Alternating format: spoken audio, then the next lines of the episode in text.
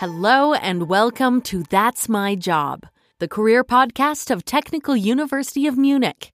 You've earned your degree and are wondering what to do next. There are endless possibilities to start a great first job. One thing is for sure with a degree from Technical University of Munich, you have laid the best foundation for a successful career.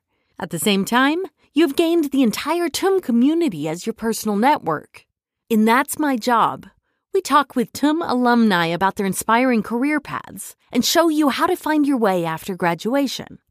In the first season, we explain how to apply, what happens during the interview, how to negotiate your salary, and how to prepare for your first leadership position.